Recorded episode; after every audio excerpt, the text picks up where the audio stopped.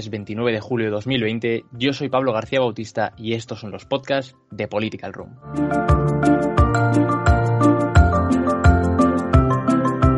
Estoy de vuelta por aquí. Pensé que traería más contenido, contenido todas las semanas de julio, pero ha sido un mes bastante movidito. Mis planes en Jerusalén cambiaron y hace ya unos días que estoy de vuelta en Madrid.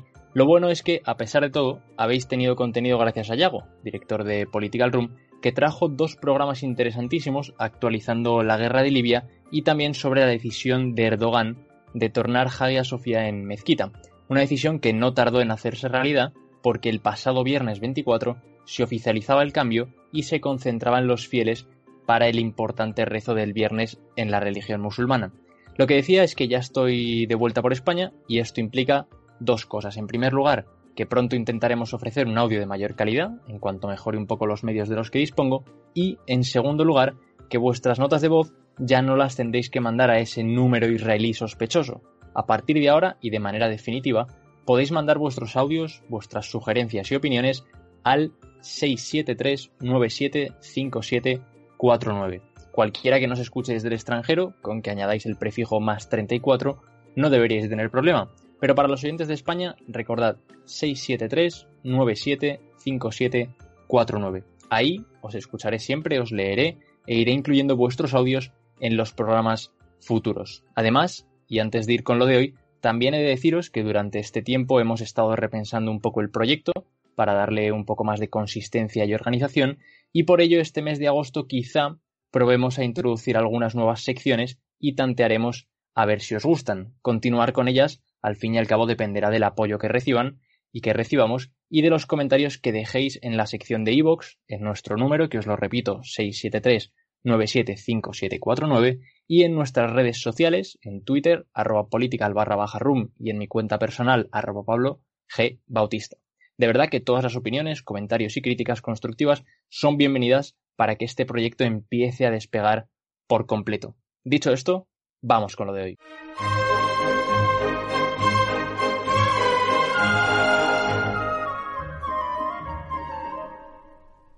Estas últimas dos semanas hemos visto una escalada de tensiones en un conflicto que suele pasar desapercibido. Es un conflicto que lleva años estancado y que apenas ocupa tiempo en los medios de comunicación. Como ya habréis visto en el título, me refiero al conflicto entre Armenia y Azerbaiyán por la zona conocida como Nagorno-Karabaj. Armenia y Azerbaiyán son dos exrepúblicas soviéticas que comparten una larga frontera entre el este de Armenia y el oeste de Azerbaiyán.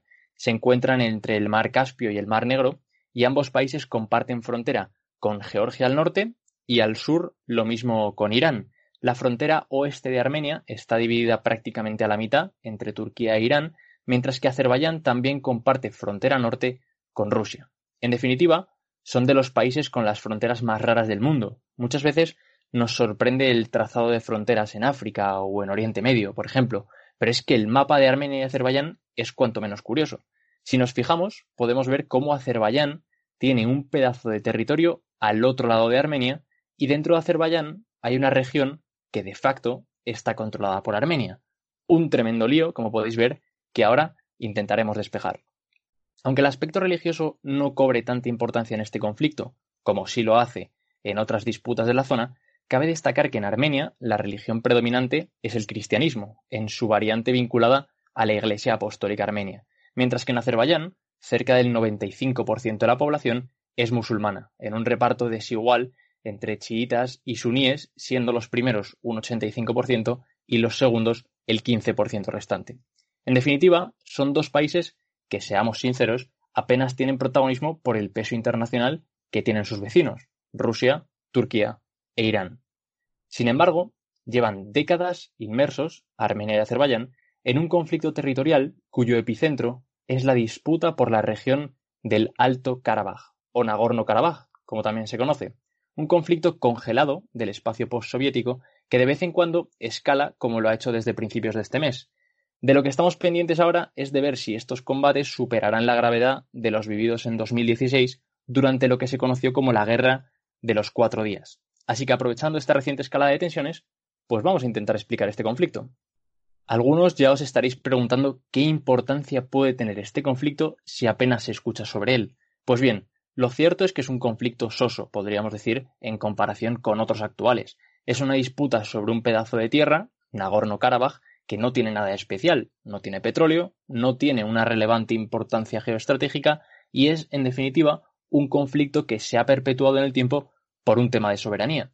Y como sucede en otros conflictos que ya hemos tratado aquí en The Political Room, la pregunta que hay que hacerse cuando nos referimos a un conflicto de soberanía territorial es, bueno, ¿a quién pertenece esta tierra? Esta zona del Cáucaso es un auténtico popurrí étnico y lingüístico. Conviven de aquella manera los indoeuropeos, los caucásicos y los altaicos, que son populares en Asia Central. Y en lo religioso, pues tenemos las dos religiones mayoritarias, que son las ya mencionadas, el cristianismo ortodoxo y el islam.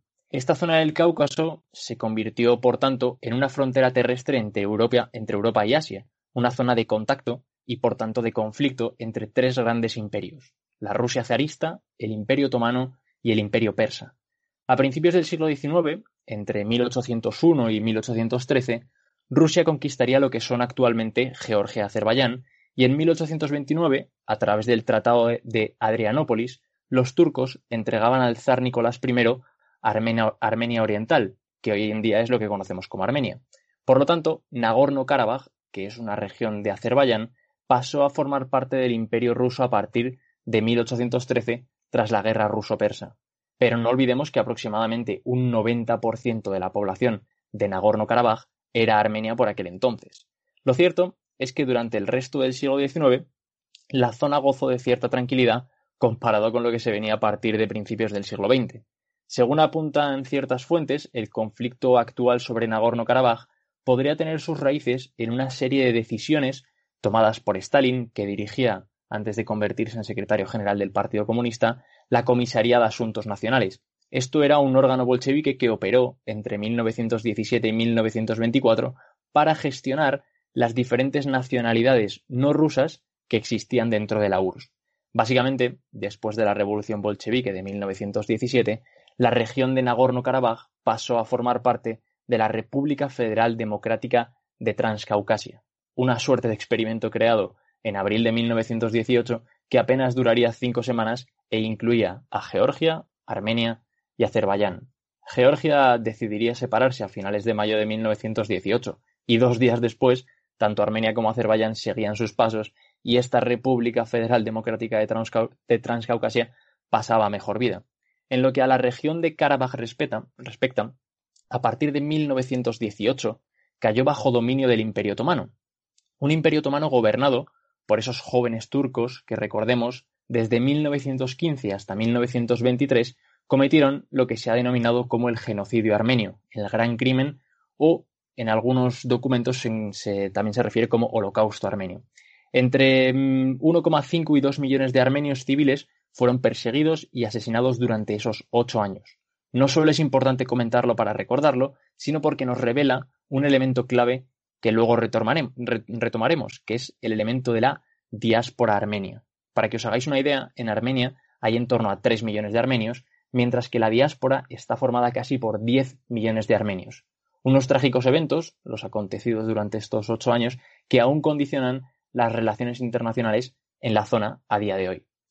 Los otomanos fueron derrotados durante la Primera Guerra Mundial y Nagorno-Karabaj pasó temporalmente a manos británicas. Pronto, en abril de 1920, Azerbaiyán fue tomado por los bolcheviques y en agosto de ese mismo año, 1920, Armenia firmaría un acuerdo con estos para ocupar la región de Nagorno, que recordemos está en territorio azerí, hasta que la tensión se rebajase. Sin embargo, en menos de un año, Armenia y Georgia también cayeron ante los rusos, y estos prometieron, para calmar a la opinión pública, que Nagorno-Karabaj pasaría, algún día, a ser parte de Armenia. Sin embargo, entre la presión de Turquía y la estrategia de divide y vencerás, Stalin decidió el 7 de julio de 1923 que Nagorno-Karabaj no pasaría a formar parte de Armenia. De esta manera, aquel 7 de julio de 1923 se formaba el Oblast Autónomo de Nagorno-Karabaj en Azerbaiyán. Un oblast eh, era una unidad administrativa creada para un número de naciones menores y que gozaban de relativa autonomía dentro de las distintas repúblicas que formaban la URSS. En este caso, el Oblast de Nagorno-Karabaj caía dentro de la República Socialista Soviética de Azerbaiyán, pero es que, al mismo tiempo, esta política de divide y vencerás se puede ver también en la región autónoma de Najicheván, que queda dividida del resto de Azerbaiyán de tal manera que se convertía en un enclave azerí rodeado por territorio armenio. Pero lo cierto es que hasta el colapso de la URSS a finales de los 80, principios de los 90, este oblast estuvo controlado por Azerbaiyán y no hubo grandes altercados. Lo que sí se podía ver era un claro descenso de la población armenia en Nagorno-Karabaj. Al fin y al cabo, la zona estaba controlada por la República Soviética de Azerbaiyán durante muchas décadas, por lo que tampoco podemos imaginar las condiciones de vida de la población armenia en la zona, y viceversa también en Najicheván. Al parecer, en 1988 la población armenia se había reducido en tres cuartas partes en Nagorno-Karabaj, una realidad que también podría corresponder a la idea de la familia Aliyev, que lleva controlando Azerbaiyán durante décadas, de llevar a cabo un proceso de acerificación en la zona. En la década de los 80, con la URSS ya dando sus últimos coletazos, cuando Gorbachev fue elegido como secretario general del Partido Comunista de la URSS en 1985, las protestas en Ereván, la capital de Armenia, y Bakú, la capital de Azerbaiyán, crecían. Pero Gorbachev dejó muy claro que las fronteras de las repúblicas soviéticas no se tocarían. Además, tenía muy claro que cualquier modificación territorial en el Alto Karabaj se convertiría en un precedente para el resto de los pueblos de la URSS que comenzaban a elevar la voz exigiendo cambios. Los armenios veían como una injusticia la decisión tomada por Stalin de entregar la región de Nagorno-Karabaj a la República de Azerbaiyán y consideraban el problema una cuestión de autodeterminación, unas demandas que, como podíamos imaginar, no eran de recibo en Azerbaiyán, donde se alinearon con la postura de Gorbachev. ¿Y qué sucedió? Pues sucedió que el 22 de febrero de 1988 el Parlamento Regional de Stepanakert, la capital de Nagorno-Karabaj, aprobó una resolución solicitando la reunificación con Armenia. Esta decisión pudo ser la chispa que hizo que todo volara por los aires a partir de febrero de 1988 y hasta mayo de 1994. De esta manera, voy a intentar contaros algunos de los sucesos más importantes, podríamos decir, que ocurrieron durante estos seis años de conflicto, desde 1988 hasta 1994. No es fácil encontrar fuentes fiables y muchas veces es más fácil casi caer en fuentes de uno u otro lado que, como ya sabemos todos, son de todo menos imparciales. Aunque también aprendemos, con el tiempo, que uno no puede ser imparcial en todo lo que ocurre en la historia.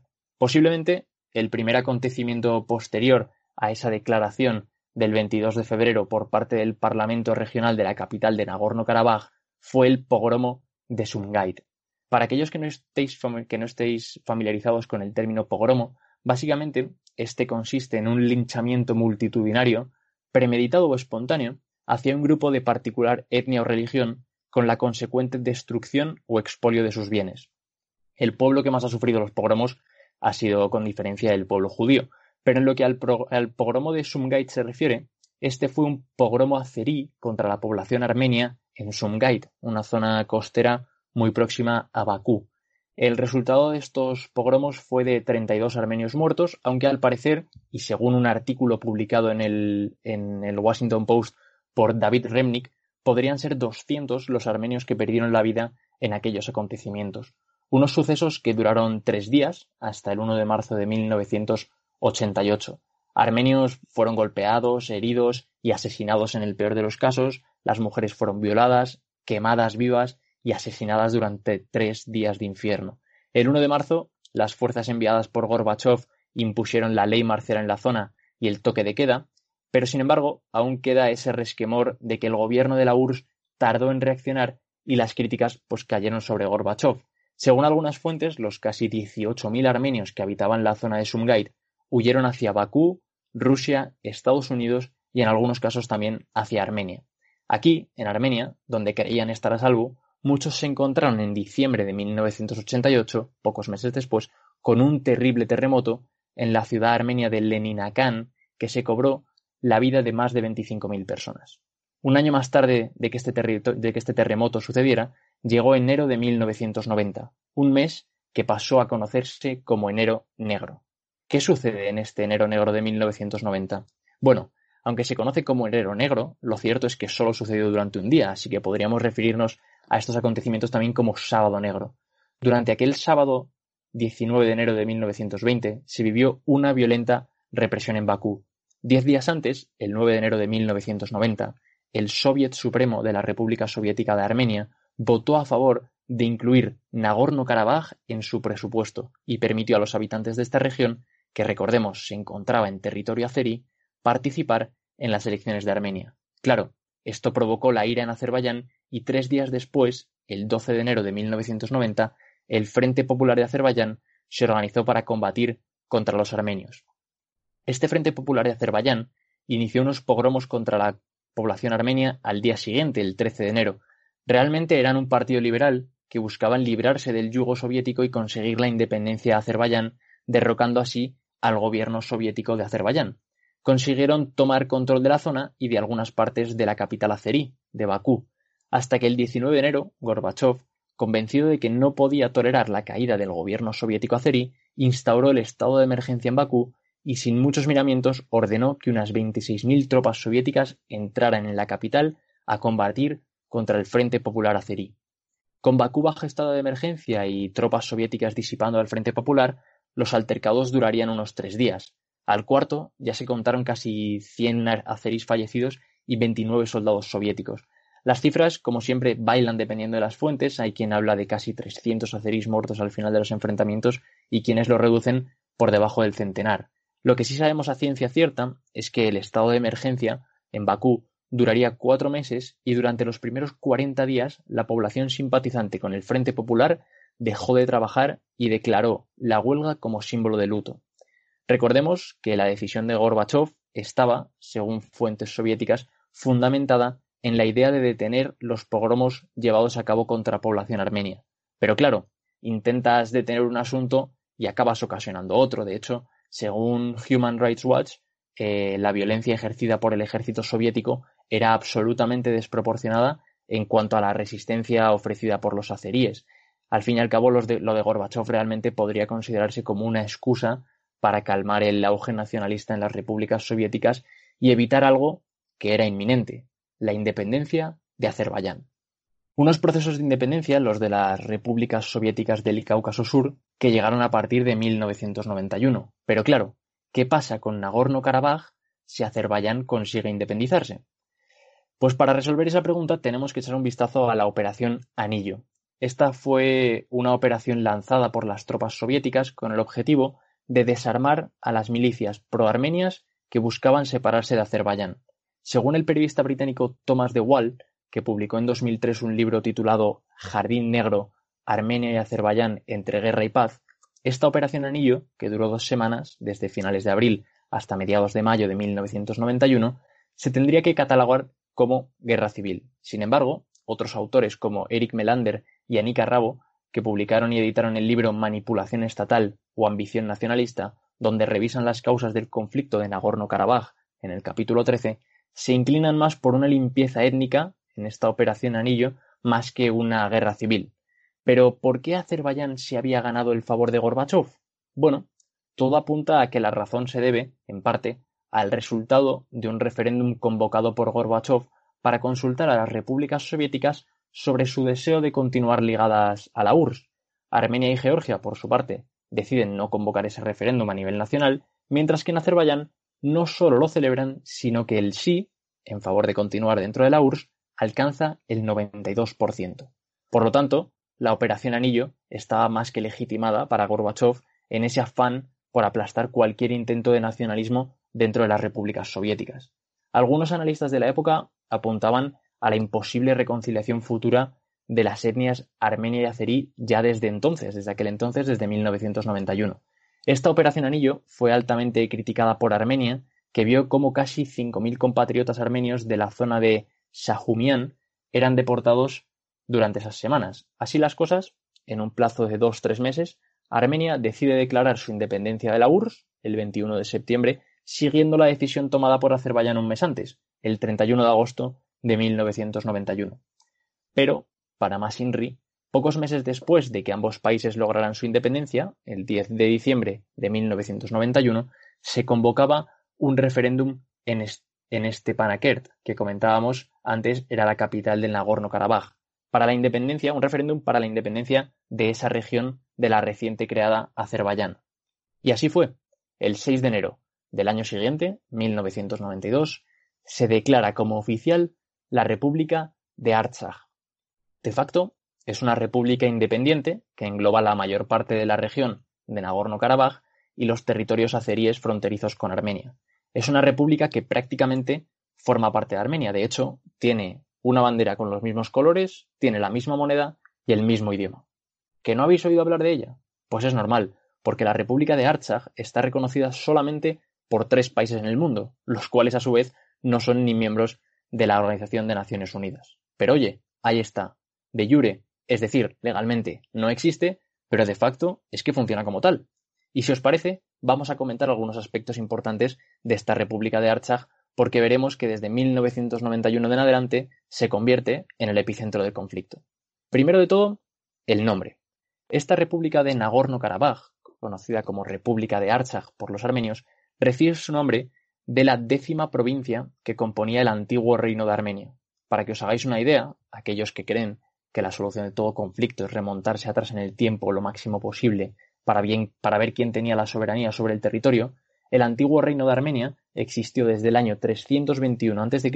hasta el 428 después de Cristo, con diferentes reinados sucediéndose los unos a los otros, evidentemente. Pero sí, la zona de Nagorno-Karabaj, incluso todo Azerbaiyán, perteneció en su día al reino de Armenia. De hecho, Artsaj permaneció como, como esa décima provincia del reino desde el 189 a.C. hasta el año 387 después de Cristo.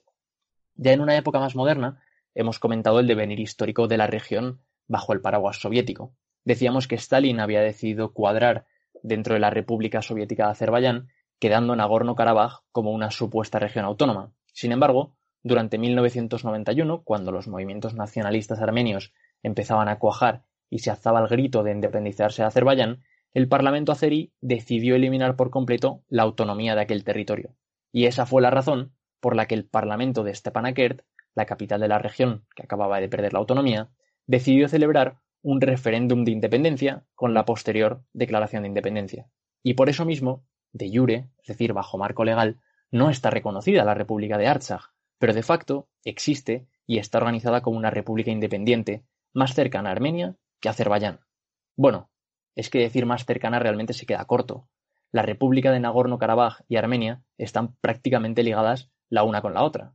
Para que os hagáis una idea, muchos altos cargos de Armenia, algún primer ministro y demás políticos vienen de Artsaj, son habitantes de la República y por ello el estatus político de la región siempre ha sido un asunto de interés nacional en Armenia. En el ámbito puramente de funcionamiento político, Artsaj es una democracia presidencialista, es decir, que el es el presidente quien nombra al primer ministro. Luego, hay una Asamblea Nacional, donde reside el poder legislativo, formada por 33 miembros. No es que Nagorno-Karabaj sea especialmente una región libre y democrática, pero no tiene nada que envidiar a Armenia y, de hecho, está claramente por encima de Azerbaiyán. A día de hoy, julio de 2020, si queréis hacer la prueba, podéis buscar en el ranking que ofrece el think tank Freedom House y ver cómo Nagorno-Karabaj, en términos de libertad general, tiene una puntuación total de 34 sobre 100, mientras que Azerbaiyán, definido en esa página como un régimen autoritario consolidado, tan solo registra 10 puntos sobre 100. Dejadme que os comente alguna cosita más de esta República de Nagorno-Karabaj antes de volver a esa turbulenta década de 1990. Por ejemplo, el 10 de diciembre de 2006 se celebró un referéndum sobre un proyecto de constitución de la República. Este referéndum estuvo supervisado por más de 100 observadores internacionales no gubernamentales y periodistas que concluyeron que se había celebrado de manera positiva y acorde a los estándares internacionales. Más de un 85% de la población votó y el resultado fue de más de un 98% a favor de esa constitución. Y os preguntaréis sobre la legitimidad internacional de esta constitución. Pues sin ir más lejos, la propia Unión Europea y la OSCE, la Organización para la Seguridad y la Cooperación en Europa, de la que luego hablaremos, rechazaron el referéndum. La Unión, Europea defendía por entonces una solución étnica entre azeríes y armenios como única vía para una paz duradera. Como os he dicho antes, esta República de Artsaj apenas cuenta con el apoyo de tres estados no miembros de la ONU. Pero, en términos de relaciones exteriores, sí que cuenta con algo interesante. La República opera, al parecer, en cinco misiones permanentes en Armenia, Australia, Alemania, Rusia y Estados Unidos. Tiene una oficina de información sociopolítica en Francia y una misión adicional en Beirut para los asuntos de Oriente Medio. Los objetivos de estas oficinas son, por un lado, presentar la, posición de la República en diversos temas, que ya nos podemos imaginar el impacto que puede tener su opinión, por otro lado, proporcionar información y también facilitar procesos de paz. Y bueno, también es miembro de la Comunidad para la Democracia y los Derechos de las Naciones, conocida como la Comunidad de Estados No Reconocidos. Y ya para acabar, en términos demográficos, algún aspecto a considerar, desde el año 2001 en adelante, prácticamente el 95% de la población es armenia.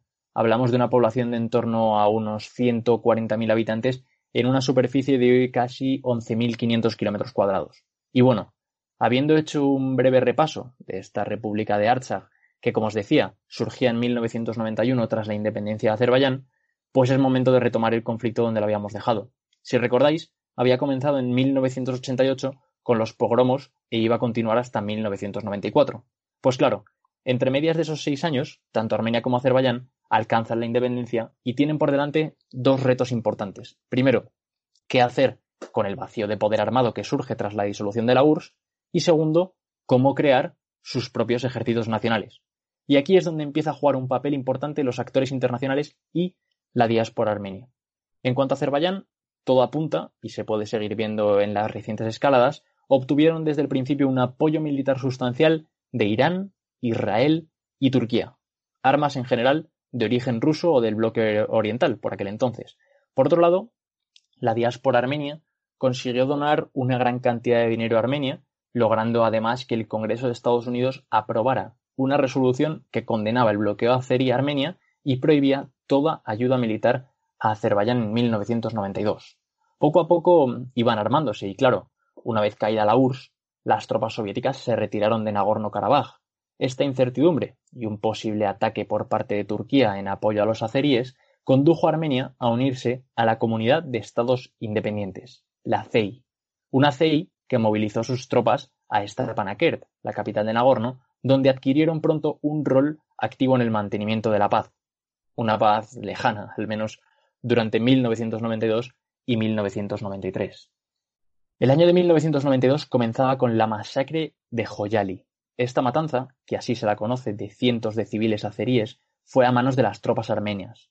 Se contaron más de 600 civiles, entre los que se encontraron 108 mujeres y 83 niños. Sin duda, la mayor atrocidad en el curso del conflicto hasta el momento. La definición de los acontecimientos como genocidio ha sido también objeto de disputa. En Azerbaiyán se conoce como genocidio, sin lugar a dudas, pero hay otros casos donde también la, la reconocen como tal. Por ejemplo, en 2012 el Comité de Relaciones Internacionales de la Cámara de Pakistán o en 2015 el En México, de hecho, en agosto de 2012, Azerbaiyán pagó la reconstrucción de la plaza Tlaxcoaque en la Ciudad de México y se, se añadió a su ya complejo nombre el de Joyali. La plaza cuenta con una estatua, bueno, contaba con una estatua de 3,6 metros de altura, con una estampa femenina en recuerdo de los acontecimientos de Joyali, con un grabado en el que se recoge la palabra genocidio. Una estatua que, por cierto, no tardó en retirarse y que, según, según algunos expertos, respondía a la diplomacia del caviar llevado a cabo por Azerbaiyán, que además niega el genocidio armenio que comentábamos llevado a cabo entre 1915 y 1923. Vamos, que como podemos observar hay de todo en este proceso de denominación de lo que ha quedado en considerarse como la masacre de Joyali, pero si algo lograron los armenios con éxito en el devenir de la guerra fue sellar un corredor seguro entre Armenia y la región de Nagorno-Karabaj. Lo consiguieron capturando la Chin. La Chin eh, lo capturaron de tal manera que podían abastecer a los separatistas de Karabaj y desalojar a refugiados de la zona hacia Armenia. Esto supuso un auténtico caos a nivel interno en Azerbaiyán y las protestas del Frente Popular, que ya hemos mencionado, aumentaron con el intento de hacer caer el régimen del presidente azerí, Mutalibov. Aún así, durante mediados de 1992, el conflicto escaló más, con varias victorias azeríes, empujando a los separatistas hacia el sur de Nagorno. Esto llevó en el verano de 1992 a la CSCE, que ahora conocemos como OSCE, la Organización para la Seguridad y la Cooperación en Europa, a crear el Grupo de Minsk. Este grupo de Minsk de la OSCE es el encargado de buscar los medios para resolver el conflicto de Nagorno-Karabaj. Los copresidentes del grupo son Rusia, Francia y Estados Unidos, pero está integrado por las partes involucradas, Armenia y Azerbaiyán, así como por Bielorrusia, Alemania, Italia, Suecia, Finlandia y Turquía. Cinco reuniones se celebraron en aquel verano de 1992, pero ninguna dio frutos. El invierno de 1992 fue tan frío que la guerra se detuvo. Fue momento para reestructurar los bandos, desplazar a refugiados y para que algunas ONGs aprovecharan a abastecer de alimentos y energía a la población civil. Pero el año 1993 comenzaría encendiendo de nuevo el conflicto por la región. Y de hecho, en abril, Armenia se pasó de la raya durante la batalla por Kelbajar, entrando en territorio azerí sobrepasando los límites del enclave de Nagorno.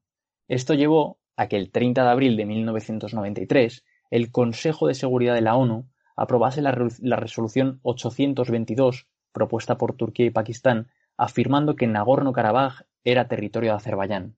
Una resolución, esta la 822, aprobada por unanimidad, los 15 votos del Consejo, en el, en el que se encontraba por aquel entonces España como miembro no permanente. Desde entonces, las cuatro resoluciones aprobadas por el Consejo de Seguridad de la ONU durante ese año eh, de 1993 fueron a favor de Azerbaiyán. La primera, que ya hemos comentado, el 30 de abril. El 29 de julio, de nuevo por unanimidad y reafirmando aquella resolución 822, el Consejo de Seguridad aprobaba la resolución 853, denunciando la captura del distrito de Agdam por parte de Armenia. Con esta resolución, el Consejo demandaba la retirada de las tropas armenias de lo que consideraban territorio azerí, el 14 de octubre de ese mismo año, 1993, el Consejo reafirmaba las dos resoluciones anteriores y aprobaba, por unanimidad de nuevo, la resolución 874. Pedían un alto el fuego y la retirada de las tropas armenias de las recién conquistadas territorios de Fizuli, Jabrayil y Kubadli. Un mes después, el 12 de noviembre, se aprobaba la resolución 884 condenando la violación del alto el fuego por ambas partes animaba al gobierno de Armenia a ejercer influencia calmando las hostilidades en Nagorno y les demandaba, de nuevo, retirarse de otro territorio azerí, esta vez Zangilán. Con la llegada del año 1994, las ofensivas azeríes ya eran a la desesperada. Ambos bandos intentaban reclutar a población corriente para el ejército, pero Azerbaiyán alistó a jóvenes de 16 años absolutamente inexpertos en el campo de batalla, un absoluto fracaso en lo que a pérdida de vidas se refiere. El principal objetivo de los azeríes era hacerse con Kelbajar y amenazar el corredor de la Chin que Armenia había conseguido ocupar para conectar su territorio con Nagorno. Al parecer, estos fueron los combates más sangrientos de la guerra, una guerra que ya llegaba a su sexto año consecutivo. Algunos periodistas y observadores de la época notaban una clara diferencia de entusiasmo por Nagorno-Karabaj entre los combatientes armenios y los azeríes. Mientras los azeríes apenas le daban importancia a la región, los armenios tenían mucha más voluntad de luchar por tomar control de la región. Y eso, después de tanto tiempo de desgaste, se notaba. Y así las cosas, el 16 de mayo de 1994 se firmó una tregua entre Armenia, Azerbaiyán, Nagorno-Karabaj y Rusia, en Moscú. Una tregua, pero nunca un acuerdo de paz. Y eso es importante. ¿Y cómo quedaban las cosas con esta tregua, con este cese de hostilidades? Pues bien, como ya os comentaba antes al explicar el funcionamiento de la República de Artsaj o la República de Nagorno-Karabaj, de facto funcionaba como tal. Una república independiente de Azerbaiyán, territorio al que pertenecía desde que Stalin tomara la decisión, pero tremendamente ligado a Armenia, misma moneda, mismo idioma y grandes figuras públicas de Armenia provenían de la región. Además, tenían su propio ejército, el Ejército de Defensa de Alto Karabaj. Claro, en términos de ciencia política, si atendemos a los elementos que consolidan un Estado como nación, pues esta República de Artsakh tenía un territorio presuntamente definido, una población estable y un gobierno. En contra de la creencia de que esto es suficiente para que un territorio funcione como Estado-nación, lo cierto es que Nagorno-Karabaj carece de un elemento clave, el reconocimiento internacional de lo que ya hemos hablado antes. Desde 1995 en adelante, el grupo de Minsk de la OSCE intentó mediar en el asunto. Exigían a Armenia retirarse de los territorios de alrededor de Nagorno, los cuales están de facto ocupados por Armenia. Si vemos un mapa, observamos cómo Nagorno-Karabaj es un enclave que supuestamente debería estar rodeado por territorio azerí. Sin embargo, debido al desarrollo de la guerra, los territorios azeríes al norte y noroeste de Nagorno, que limitan con Armenia, son territorios ocupados por Armenia, y eso es en lo que se basa las cuatro resoluciones que hemos comentado en 1993, aprobadas por el Consejo de Seguridad de la ONU. Lo que hacen es denunciar la ocupación de Armenia de esos territorios que supuestamente deberían de ser azeríes.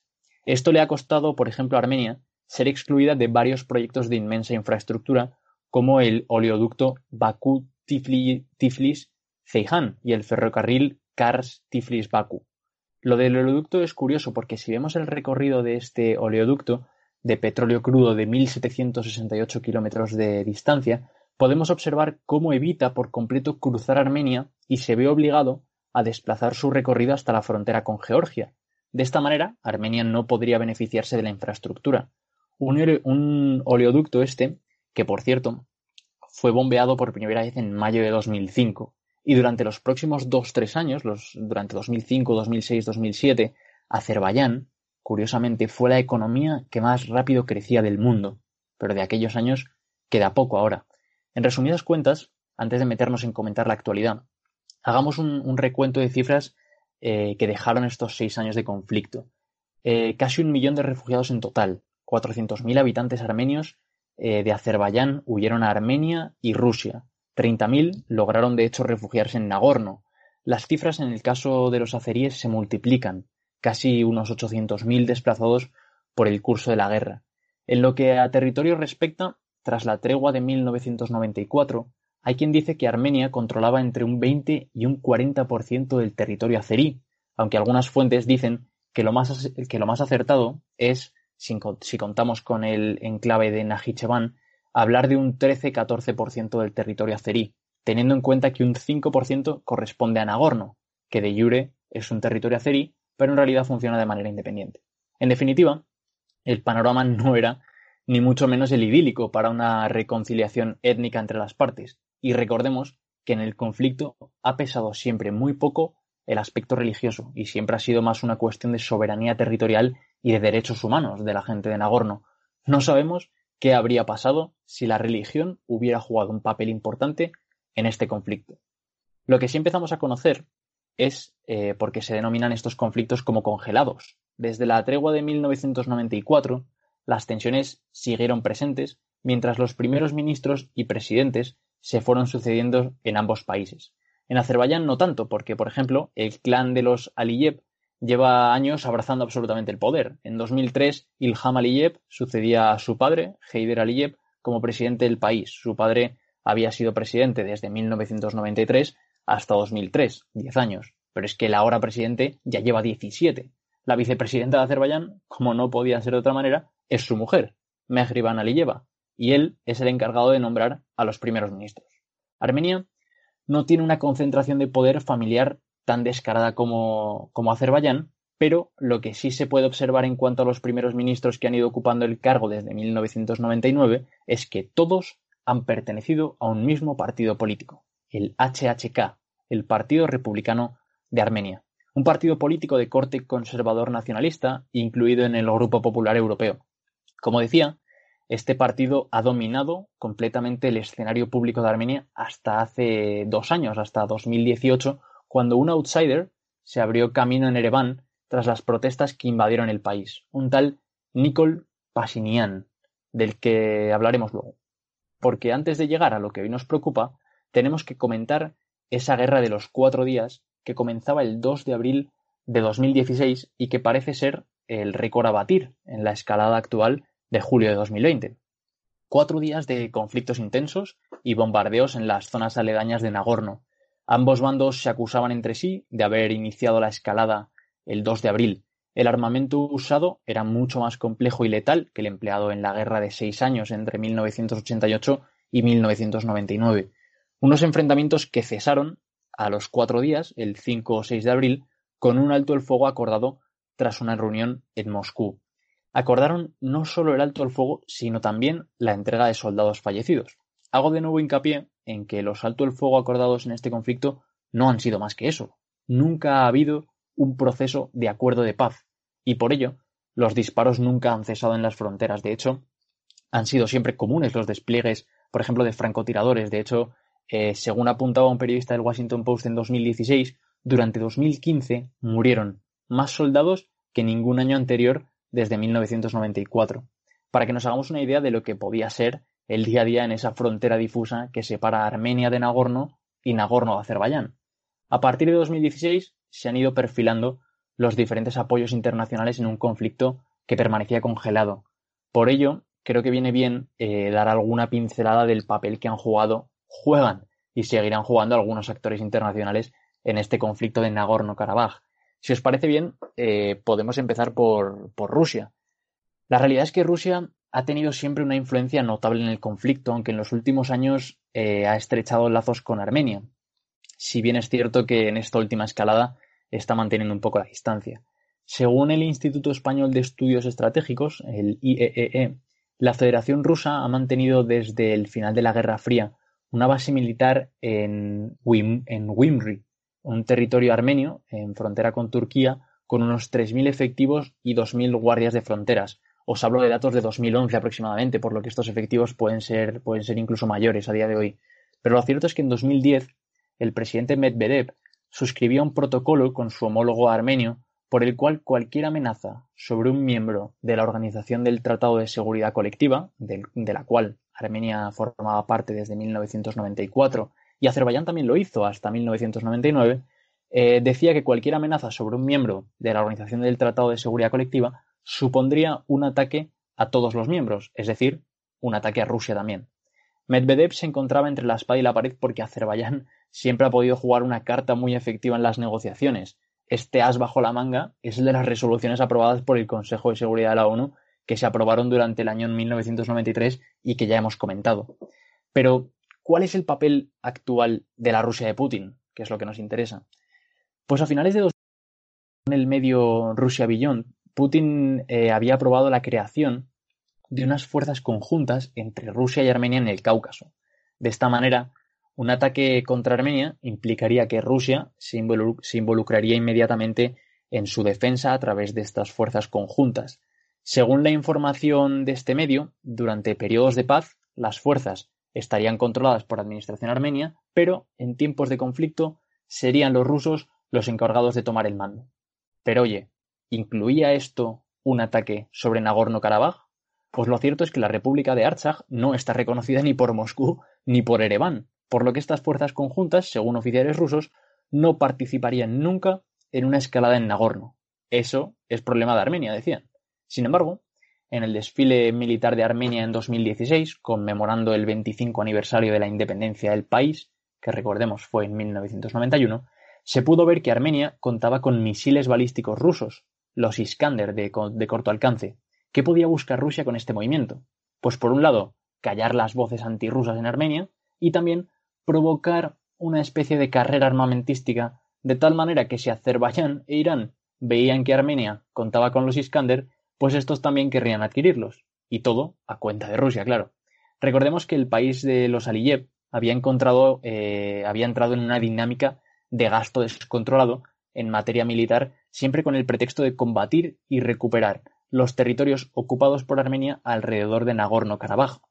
Pero es que además si nos ponemos en el contexto de 2016, con la guerra de Siria y la amenaza del ISIS, Rusia estaba aprovechando todas sus oportunidades para consolidar una posición fuerte en el Cáucaso. Además, que por mucha confidencia que haya entre Armenia y Rusia, uno no puede dejar de lado el legado ruso-soviético que tiene Azerbaiyán. Entre sus élites, a día de hoy, muchos controlan el idioma a la perfección. Al fin y al cabo, fueron los soviéticos quienes dieron forma a repúblicas como Azerbaiyán.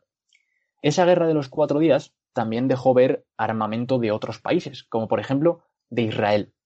Azerbaiyán hizo gala, durante esos cuatro días de 2016, de unos drones que poca gente sabía que estaban en su posesión. Unos drones de origen israelí que, según fuentes azeríes, habían sido letales en el combate.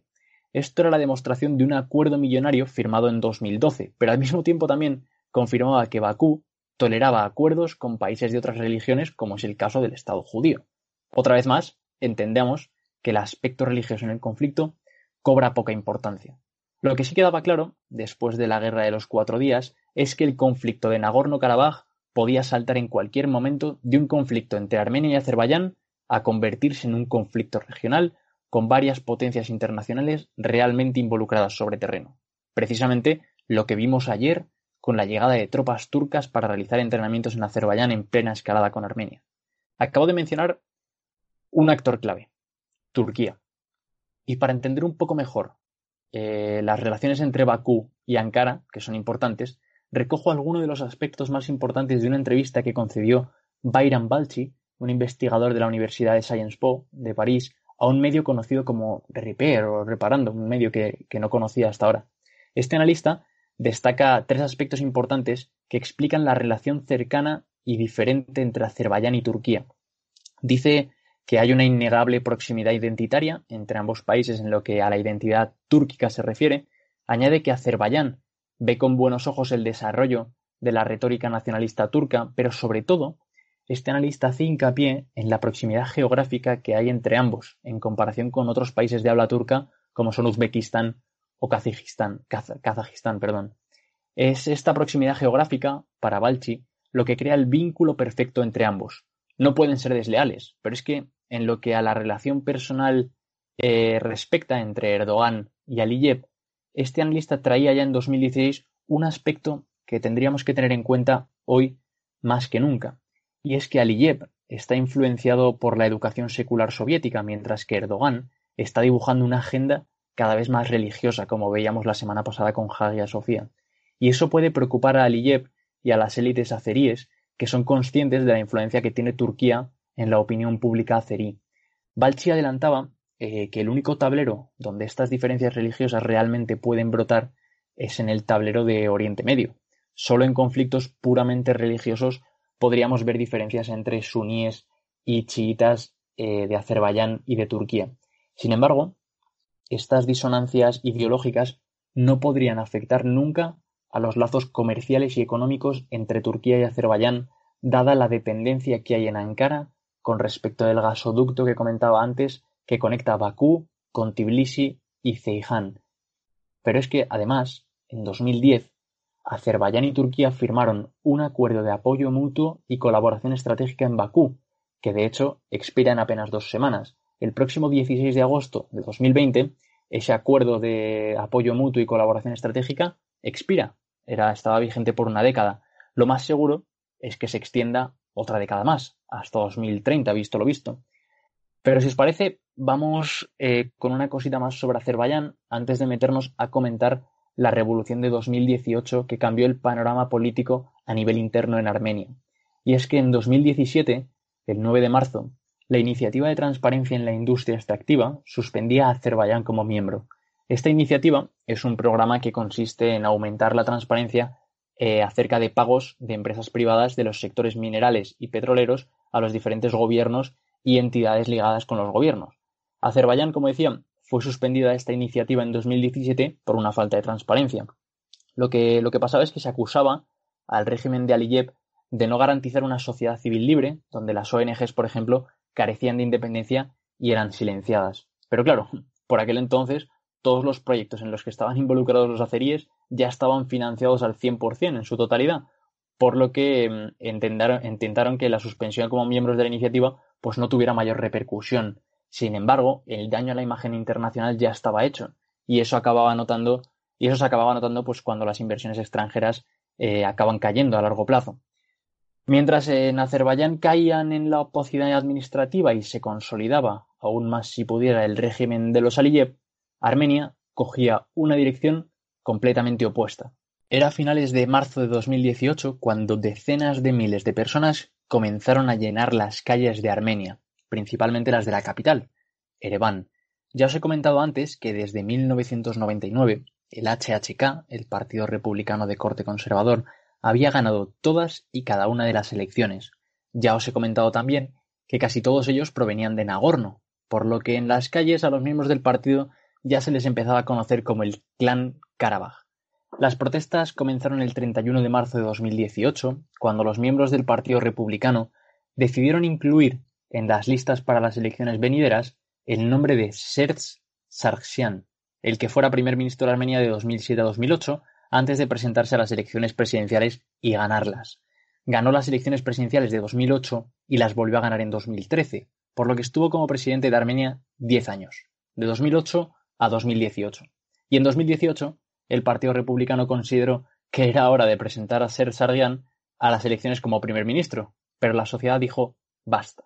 Durante esos diez años en la presidencia, se aprobó por referéndum en 2015, por el cual se modificaba la Constitución, de tal manera que el presidente pasaría a ser un primer ministro con plenos poderes. De esta manera, en cuanto concluyera el mandato presidencial en 2018, pasaría Serge a ser ministro y se elegiría un nuevo presidente. Una jugada maestra teniendo en cuenta que el Partido Republicano llevaba décadas ganando todos los comicios, entonces se lo podían permitir.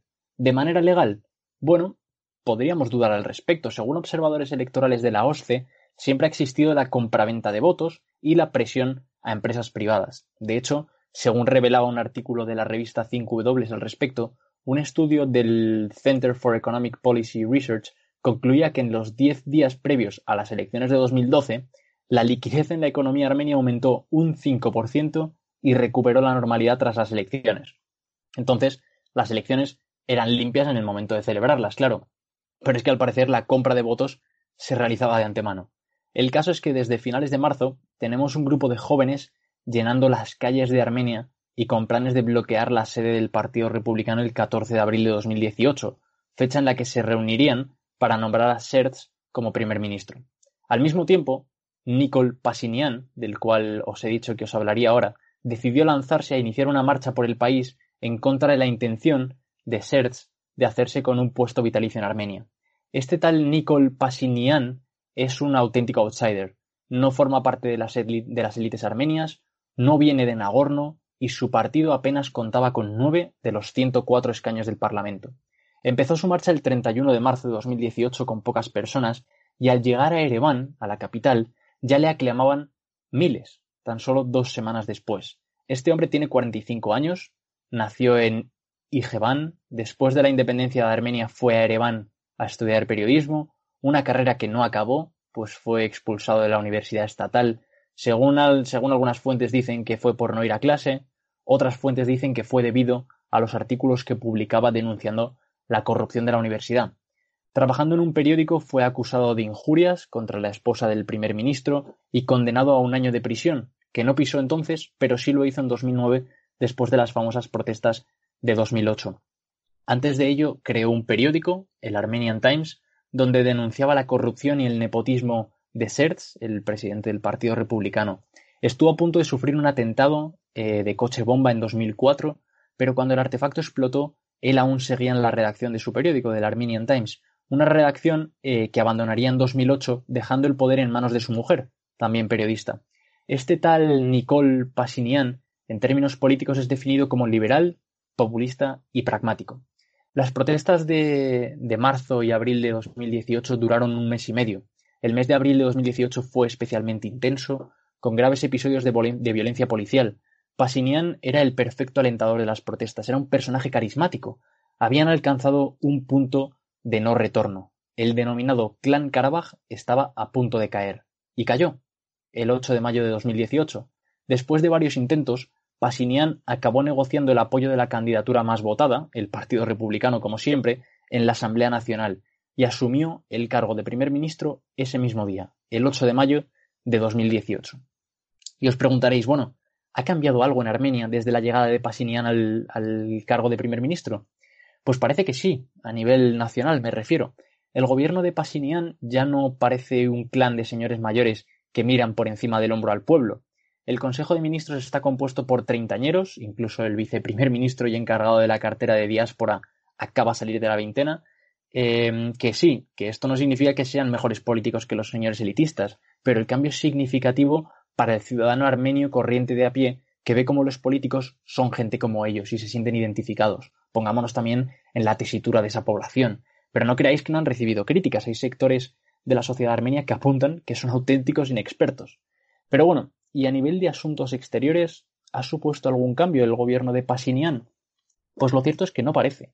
A las dos semanas de asumir el cargo como primer ministro, Pasinian eh, se reunió con Putin para consolidar la alianza estratégica con Moscú, de hecho, el viceministro de Exteriores, que apenas tiene 30 años, dejó muy claro que al organizar la revolución dejaron muy claro que no tendrían ningún aspecto geopolítico, es decir, que la política exterior se quedaría como estaba.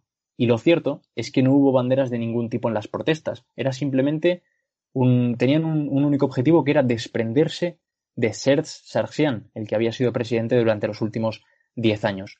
Pero claro, Pasinian heredaba el gobierno de un país con una economía frágil, por lo que el discurso de tirar abajo un régimen y levantar otro podía traer consecuencias económicas fatales, teniendo en cuenta que parte de esos empresarios corruptos y defensores del régimen clientelista eran sobre los que se sustentó durante décadas el país. Y así las cosas, después de todo esto, creo que ya estamos preparados para intentar entender qué ha pasado las últimas dos semanas. Hemos tardado una hora para poner todo sobre la mesa para entender qué ha pasado en estas últimas dos semanas. Y aún así, nos tenemos que ir al día 22 de abril de 2020, sí, sí, hace, hace pocos meses, cuando desde Artsakh se derribó un dron azerí de origen israelí que sobrevolaba su territorio.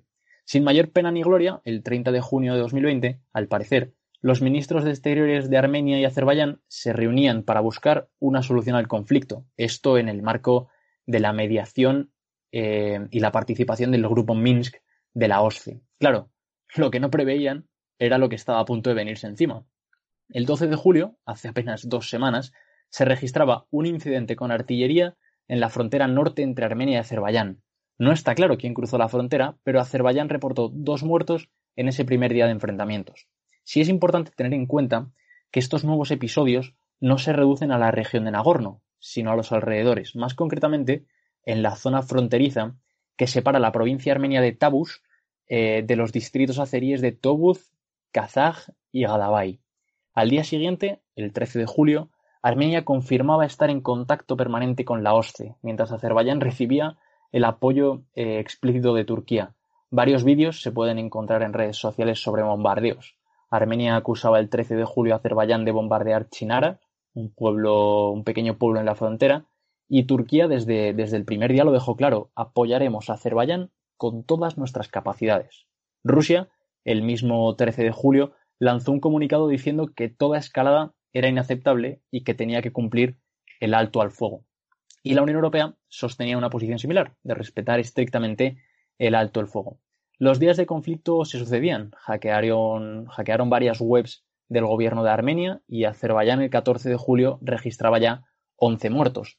Armenia reportó dos bajas ese mismo día, pero los azeríes aseguraban que los armenios fallecidos superaban la veintena.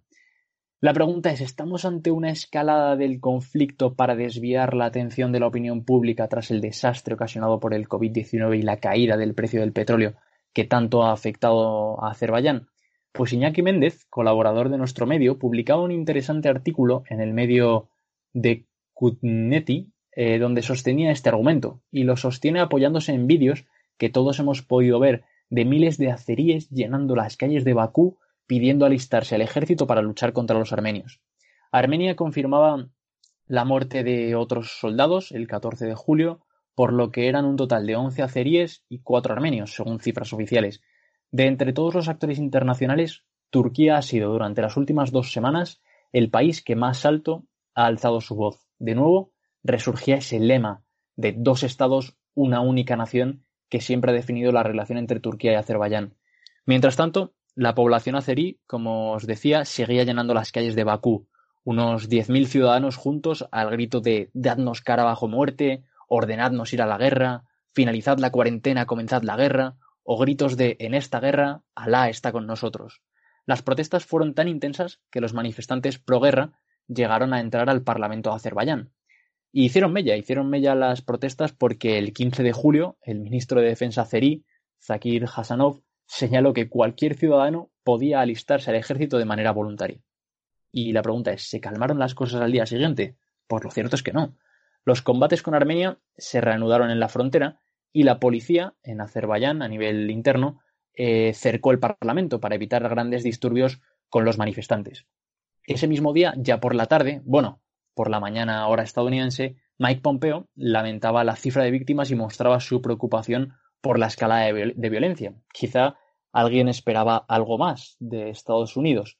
Un 15 de julio bastante movidito, pues sí, porque el, el mismo 15 de julio el ministro de Exteriores de Azerbaiyán dimitía después de 16 años en el cargo. Aliyev ya la había acusado de no estar presente en momentos importantes y de no saber lidiar con la crisis de Armenia. Y ya sabemos, lo que dice Aliyev va a misa. Al día siguiente, como veis todo muy frenético, el 16 de julio, una delegación militar azerí reunida con el ministro de Defensa turco, Hulusi Akar, charlaron sobre los, sobre los acontecimientos y eh, Akar, el turco, el ministro de Defensa turco, declaró que Armenia pagaría definitivamente por la muerte de oficiales azeríes. Pero, ¿es que había algún oficial de alto rango entre los azeríes fallecidos? Pues sí, efectivamente, el 14 de julio ya se contaba a un general azerí entre las nueve víctimas azeríes. Las declaraciones subían el tono en Bakú y amenazaban con bombardear la estación de energía atómica de Armenia. Al día siguiente, el 16 de julio, como veis, os estoy haciendo un orden cronológico de lo que ha pasado estas últimas dos semanas. Eh, decía que el 16 de julio, gracias a la BBC, conocimos que 4.000 azeríes se habían presentado como voluntarios para alistarse al ejército. Mientras tanto, los gobiernos de ambos bandos echándose las culpas, más drones derribados y más vídeos de vehículos de combate bombardeados. Ese mismo día 16, Irán declaraba estar listo para intermediar, evitando una desestabilización de la zona, y mientras tanto, las cifras oficiales azeríes subían a 12 y las armenias seguían en 4. Y Turquía pues seguía siendo la única potencia con una posición clara.